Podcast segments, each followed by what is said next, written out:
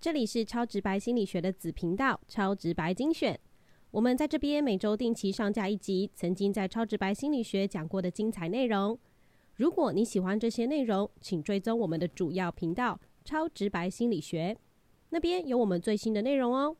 如果你喜欢我们的超直白心理学，请订阅我们的节目，也请帮我们分享给你的朋友哦。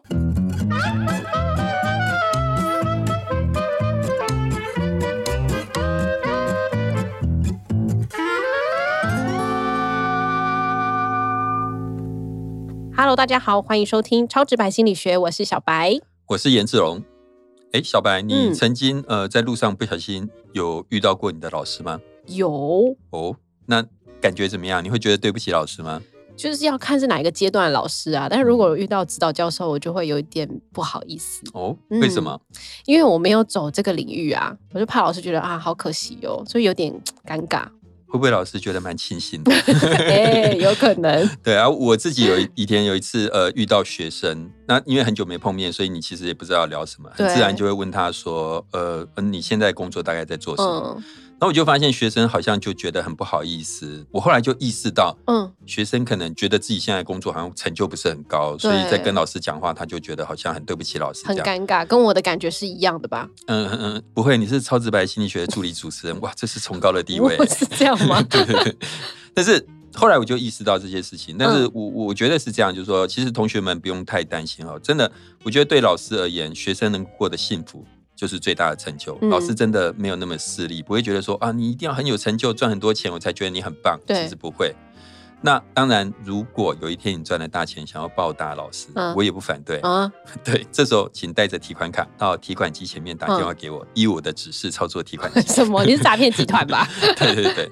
那其实呃，有时候学生，尤其是到毕业的时候，他们会希望老师送他们一些话。对那我通常都跟学生讲两件事。第一件事情就是刚说的这件事情，就是说我希望他们能够过得幸福，嗯这是最重要的，嗯过得平安。第二件事情就是我希望他们离开学校之后，仍然能够继续的阅读，对，因为我觉得阅读真的很重要。那呃，我前一阵子在那个李敖的一本书上看他讲了一个波斯的故事，我觉得这故事真的非常的浪漫，非常的棒。嗯他就说，一个旅人他在旅行的途中看见了一把泥土，然后泥土呢散发出很香、很芬芳的味道。对，他就问说：“泥土啊，泥土，你为什么这样的芬芳？你是宝石吗？”泥土说：“不是。”嗯你是一块璞玉吗？泥土说：“不是。”那你跟我分享一下，你这么芬芳的秘密是什么？嗯，泥土说：“因为我曾经跟玫瑰在一起。”哇，好浪漫！我那时候看完之后觉得很感动，然后我就觉得说，其实书就也是这样，就像是玫瑰，即便我们只是呃一把泥土，可是你只要常常跟玫瑰在一起，你就会变得芬芳。嗯所以我觉得，我都一直觉得，呃，阅读是生活中很重要的事情。嗯，对。可是老师，虽然你这样讲，但是呢，在二零一九年的时候，呃，有一个研究报道就有讲说，台湾人呢，其实多久没有碰纸本书？结果你知道吗？平均最近一次念书是七年多前，超夸张的。那时候我才十一岁，怎么啦？这么突然？然后呢，隔年二零二零年的时候，又有一个研究说，台湾人一年平均看的书本量是多少？你知道几本吗？多少？四点七本哦，其实四点七哦，四点七说真的比我想象中还要多哎，啊，因为很少我哎、我我生活中的接触，我真的觉得大家真的不太看书，然后嗯我猜想啦，都看脸书，或是漫画杂志，，对，或是写真集。哎。对 对，所以我我觉得读书本来就是不算是一件呃大家会很愿意做的事情，对。相较于你刚刚讲的脸书啊那些啦，所以其实我觉得我们需要一些有效的方法来让读书呃可以变成生活的一个部分，一个习惯嗯嗯嗯，那我们今天就是要跟大家呃讲这些事情。那你还记得我们在呃之前第十七集对贪吃是天性，减重是人性的时候，我们其实说过一个理论，就是我自己很喜欢一个理论，叫做目标设定论。对，那时候其实有提到说，要减肥的话，你目标要具体，然后也嗯不能太难，不要让自己就是有一些麻烦，嗯但是也不能太简单。嗯，而且呢，监控目标是非常重要的一件事。对，其实这个理论讲的东西，我觉得真的它用在很多事情上，包含是读书都是目标具体，不能太难。所以，我们先讲设定目标好了。我们来设定一下，我们一年要读多少书？超过四点七本，超过四点七，平台湾人平均四点七嘛，那我们就设定个六本。嗯，对不对？以台湾的平均值高，或是你在那个一点，你可以设定十二本。事实上，一个月只读一本也不算是很多了，是啊，对吧？所以设定一个目标，我觉得是是可以的。好，那当然可以每个人去看、去思考一下，自己觉得六本或者十二本、八本，哪一个是你比较能够接受的一个范围？对。那这边我要特别讲到刚刚讲的监控目标，我觉得是一个非常重要而且有效的方法。嗯，这是我自己的经验了哈。以我自己来讲，我会有一个呃 Excel 档。或是任何档案，嗯，上面会记录我三件事情。第一个，我读了什么书，嗯，这本书什么时候开始读，嗯，然后这本书什么时候读完，哇，我会这样子很系统的去记录，嗯，这个就叫监控目标。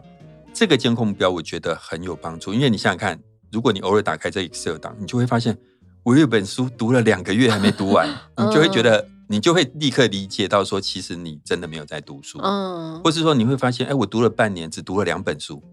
那你会觉得，我觉得这个监控目标的方式很好，而且很有效。那我自己用这个方法非常有效。你猜我今年读了几本书？我猜哦，我不知道，三十本吗？七十本书，很多哎。对，嗯，还好啦。大家可能觉得我在炫耀自己很爱读书，我不是那样的人。好，我我要讲的是另外一件事情，就是说，呃，你有听过一句话：“三日不读书，便觉面目可憎。”嗯，难怪你看起来这么和善。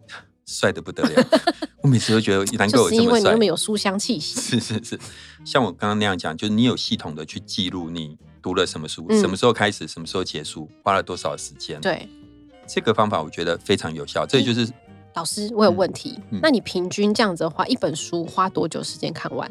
就不一定了，因为有些书比较轻哦，像小说哦；有些书比较重，像我前一阵子跟呃听众们分享相对论的书就比较硬，它会花更多时间。所以这时候，除了监控目标以外，我要讲的第二个方法，就跟小白现在问的这件事情有关，就是有一个可以让你持续阅读的方法，就是你不要一次只读一本。我会建议大家一次读两本，至少或是甚至更多本，如果你能力允许的话。嗯，像以我自己为例啦，我可能比如说，假设我读一本小说，这是比较软的书小说，然后我会读一本比较硬的书，嗯，可能是知识性的，甚至是宗教的，嗯。然后每天这两本书是交换看，呃，对，就是说一天，比如说一本看个十分钟、二十分钟也好啊，嗯，所以第一本书看二十分钟，第二本书看二十分钟，这样交替着。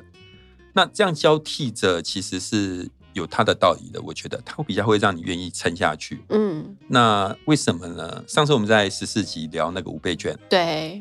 你说最帅的人是谁？林柏宏没换，没有。本节目现在的一个梗就是，我们以后要持续追踪小白喜欢的人 有没有随便的换。对，上次不小心换了一次，对对，从此记得不能随便换男人。对，好，那假设啦，今天你有一个机会跟林柏宏相处一个小时，嗯，那我们有两种方案。第一种方案，你跟他一次把这一个小时相处完，嗯。第二种方案就是我们分成六天，嗯，每天只跟林柏宏相处十分钟，嗯。你觉得哪一个会在你的人生中留下深刻的回忆？你让我很挣扎哎，可以不用那么认真，小孩子才做选择 哦，都要都要。可以的话，我觉得是呃，每天相处十分钟，听起来不错。对哈，嗯，因为你的记忆会比较深刻。对，我刚刚为什么建议大家呃书要分开来读，然后每天可能不必花很多时间，然后但是一次读很多本，原因是这样，就是说，首先第一个，你交替着读比较不会无聊。嗯，好。然后第二个，如果是软的书，所谓的软的书，像那种小说，有的你半天一天就看完。对啊，那就跟林柏宏相处一小时，一天结束一样。说的也是，你很难留下深刻的记忆。嗯，但是由于你是很多本书交替着读，所以你那本书本来一个小一天可以读完的书，你可能花一个礼拜才读完。嗯嗯，它会留下比较好、比较深刻的印象，然后你也才能够好好的去品味这一本书。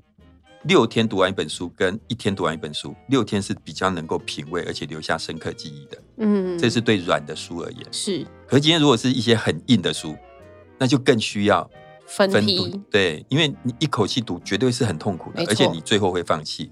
所以你其实慢慢的读，慢慢的读，等于是跟另外一本书交替着读，你比较能够撑得下去。嗯嗯嗯。所以我这边给大家的第二个建议就是，你要能够让阅读成为一个习惯，让自己能够撑得下去，就是一次读多本书。对。好，可能两本像我的话，我一次可能读五本书，我其实是这样子的。嗯。那当然，因为我是大学教授，所以我比较多时间。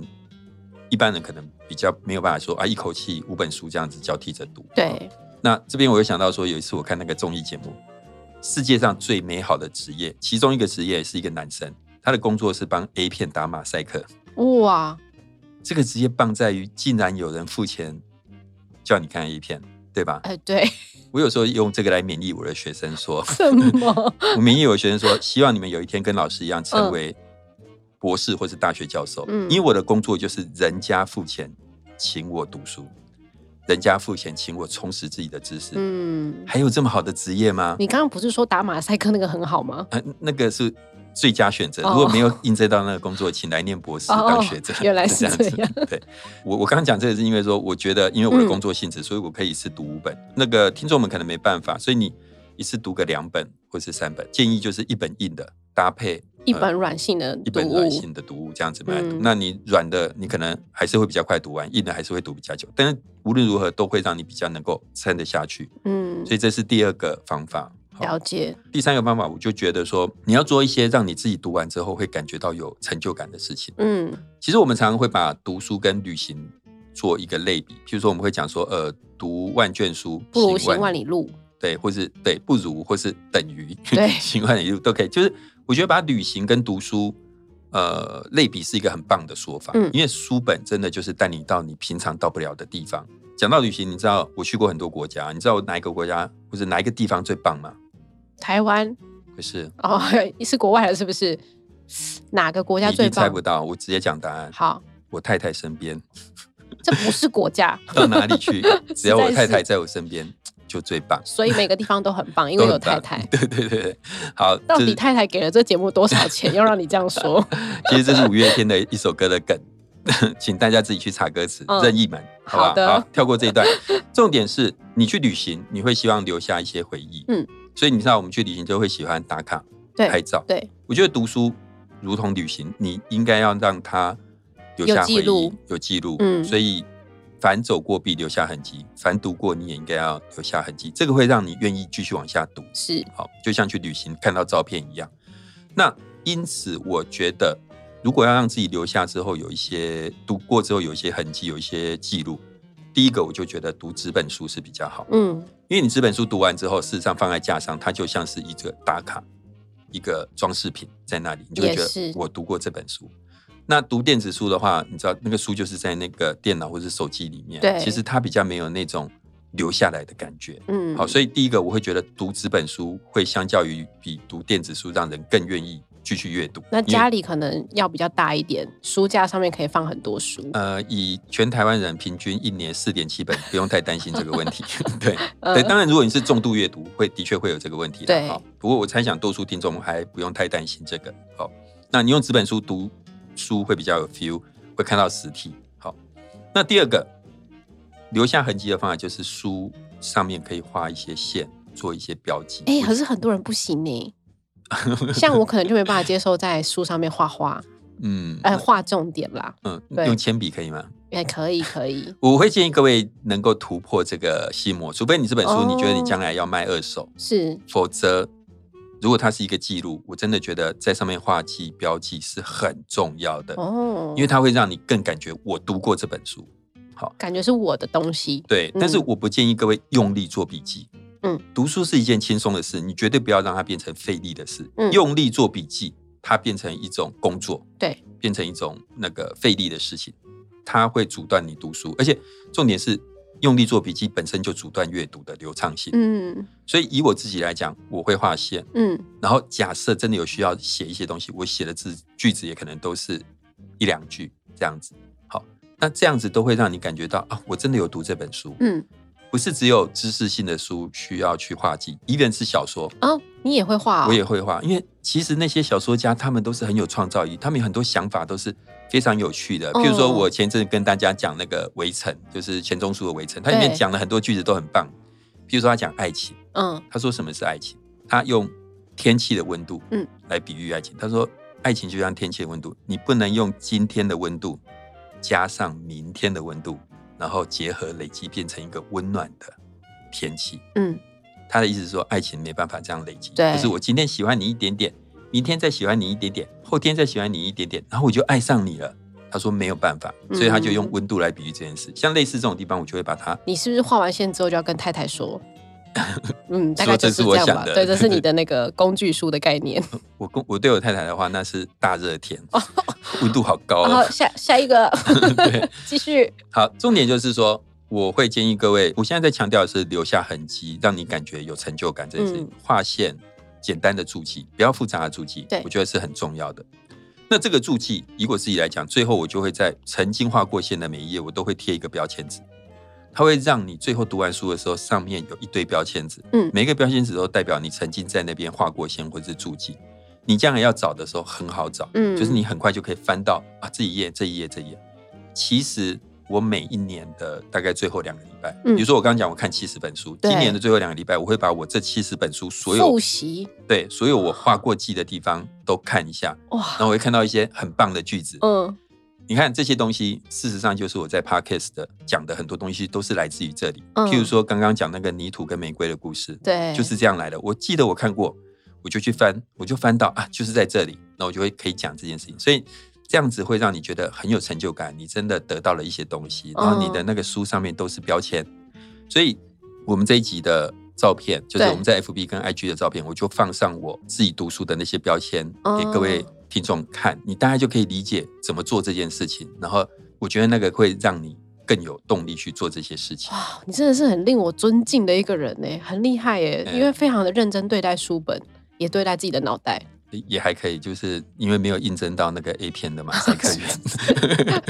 对，好，那我我想我今天跟大家分享一些读书这件事情然后那我这边摘述一下，就是。我觉得阅读真的很重要。就我刚刚讲那个泥土跟玫瑰的故事嘛，对，其实我们可能只是泥土，但是你跟书本接触，其实你会变得很芬芳。这边我顺便另外跟大家分享一个，就是说你仔细想，就是能够让你立刻获得快乐的事情，通常最后会空虚。譬如说，我们都喜欢滑手机，嗯，追剧，我自己也很爱打电动，可是我自己很清晰的意识到，这些立即获得快乐的事情做完之后，其实你不会比较快乐，嗯，不会真的快乐。但是需要一些时间才能感受到快乐的事，像读书，其实。它在后面带来的那个快乐余韵是比较强，会很充实。对，好，所以其实读书是是真的呃很重要的。没错，但是其实阅读不容易啦，真的不容易。好，所以我觉得我们嗯需要一些有效的方法。那我今天跟大家讲的一些方法，就是首先我们可以设定一个不难的目标。台湾人四点七本，其实我觉得。听众朋友，如果你试看看，先试个六本、八本、十二本都可以。是是是。然后接下来自我监控，我觉得这个方法真的很有效。用一个档案去记录你什么时候开始读某一本书，什么时候结束，然后花了多少时间。然后你偶尔看一下这个档案，它会敦促你愿意继续往下读。嗯，然后一次呢，不要读一本书而已，你可以一次读个两三本，然后交替着读，软的性质跟硬的性质一起读的话，更好吸收。嗯，对。然后再来就是。凡读过必留下痕迹，所以建议你可以买实体书，因为放在书架上你看得到，然后你也会有办法呃做一些记号的话，就更可以觉得你曾经读过这些东西。嗯，对。如果要让自己读下去的话，其实还有一件非常重要的事情，就是你要选对书，选适合你的书。但是这个讲起来真的又需要花一些时间，所以我们下一次会再找个时间跟呃听众朋友分享，就是说。怎么样去选对，或者选到适合你的书？嗯，这样子。不过我真的觉得读书蛮重要，它让你看到很多不同的世界，然后偶尔去接触其他的领域，更可以让你知道哦，其实就是。是呃，你人很渺小，世界很大，愿意去打开心胸，呃，认识这些事情的话，真的比你去看很多的剧还要来的充实许多。对，那那如果你没有时间读书，还有一个方法就是听超直白心理学哦，真的，知识性满满的节目，含金量非常的高。对对对对，是。好啦，那今天呢？也非常谢谢我们严志勇老师的分享。那如果各位听众喜欢我们的节目的话，欢迎订阅我们的节目之外，也帮我们分享给你的朋友。然后记得在 Apple Podcast 帮我们按下五颗星。那如果你想要跟我们聊聊天的话，也欢迎到我们的 IG 还有 FB 跟我们联络喽。那今天的节目就到这边告一段落，谢谢老师，谢谢听众，大家拜拜，拜拜。